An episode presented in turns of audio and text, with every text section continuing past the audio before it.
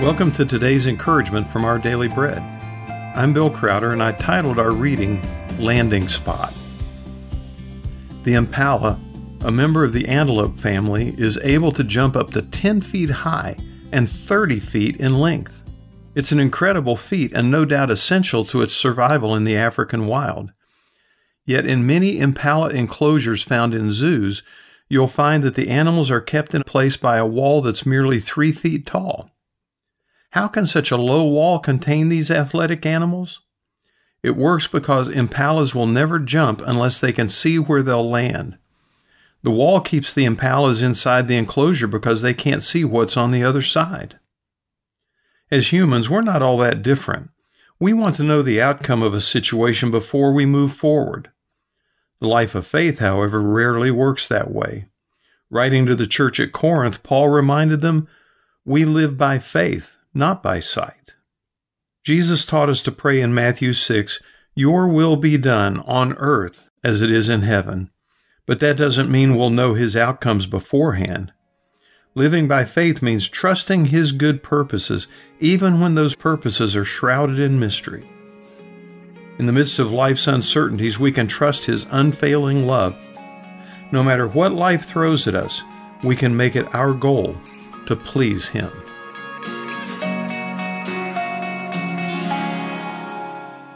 Today's Our Daily Bread devotional scripture reading is from 2 Corinthians chapter 5, verses 6 through 10. Therefore, we are always confident and know that as long as we are at home in the body, we are away from the Lord. For we live by faith, not by sight. We are confident, I say, and would prefer to be away from the body and at home with the Lord. So we make it our goal to please Him, whether we are at home in the body or away from it. For we must all appear before the judgment seat of Christ, so that each of us may receive what is due us for the things done while in the body, whether good or bad.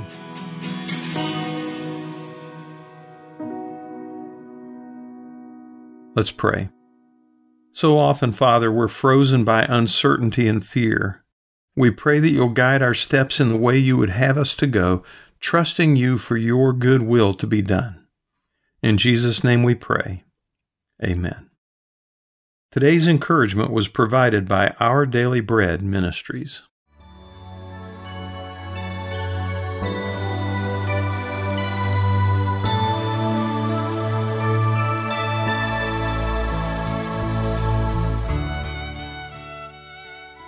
每日灵修，八月二十四日，立刻顺服。 我吩咐你起来，拿你的褥子回家去吧。那人就起来，立刻拿着褥子，当众人面前出去了，以致众人都惊奇，归荣耀与神，说：我们从来没有见过这样的事。马可福音第二章十一到十二节，基督徒不能荣耀神，往往不是因为神的救恩不够大，而是因为我们不肯立刻顺服，导致信仰失去见证。马可福音第二章里，主耶稣先赦免这个瘫痪病人的罪。然后吩咐他起来，拿褥子回家去。这人就起来，立刻拿着褥子，当众人面前出去了。这人蒙了赦罪之恩，立刻顺服主。他的信心建立在主的话语上，而非自己的感觉。主出言吩咐。他立刻顺服，结果众人都蒙恩典，归荣耀与神。自我们蒙恩得救之日起，在遵行神旨意的事上，就不再是无能的。主的吩咐在圣经中明确发出了，但有人仍然瘫软无力，停滞不前。是因为不肯立刻顺服。主说：“起来，我们就兴起。我们既蒙救恩，身体灵魂就不再属于自己，而是属于主。我们的生命不应随从自己的感觉而瘫软、垮塌，而当为主而活，好叫我们的生命能见证神的荣耀。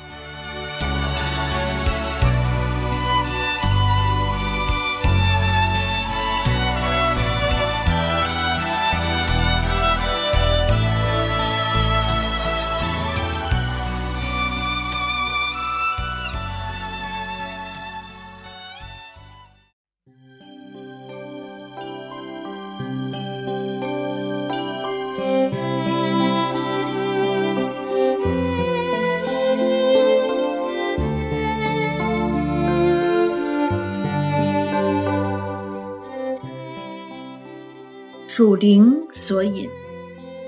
今日经文：马太福音七章九节。你们中间谁有儿子求饼，反给他石头呢？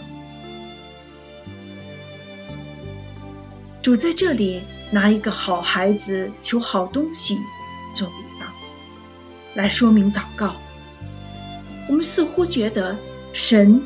听不听祷告，跟我们与他的关系无关。不要说的不着所求的，是出于神的旨意。不要就此颓然丧志，要找出原因，翻开索引。你与妻子、丈夫、儿女、同学的关系正常吗？你是个好孩子吗？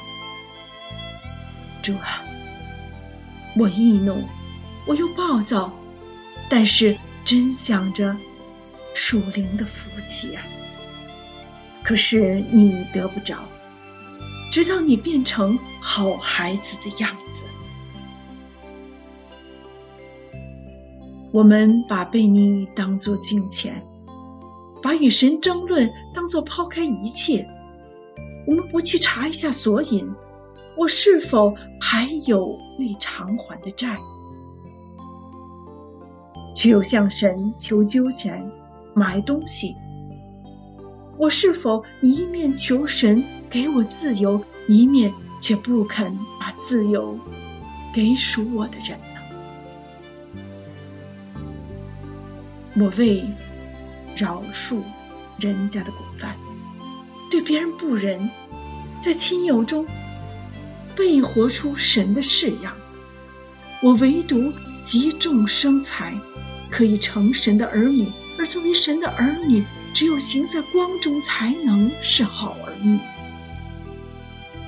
祷告对许多人变成一种虔诚的陈腔滥调，成为情感的事，一种与神的神秘的交通。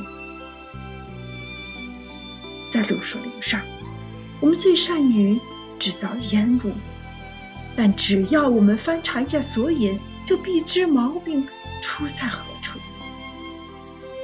朋友，摘相，心思的粗暴，我们生活越不像神的儿女，祷告是毫无用处的。若像神的儿女，耶稣说：“凡喜求的。”就得着，让我们一起祷告。哦，亲爱的主耶稣，今天早上我谦卑的祈求，充满了崇拜和敬仰。当我想起自己的生命是如何备受保护，内心便充满了谦卑。我们这样祷告祈求，是奉主基督得胜的名。阿门。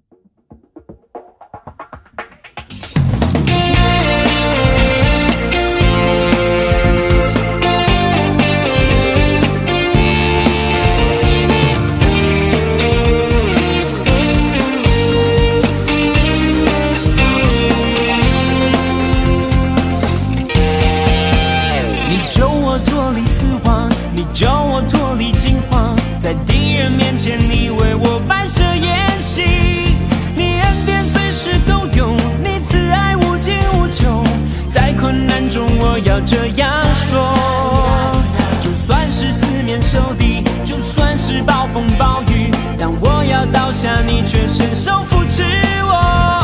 你将我大能力鲜明在我的心里，牵着星星，勇敢向前。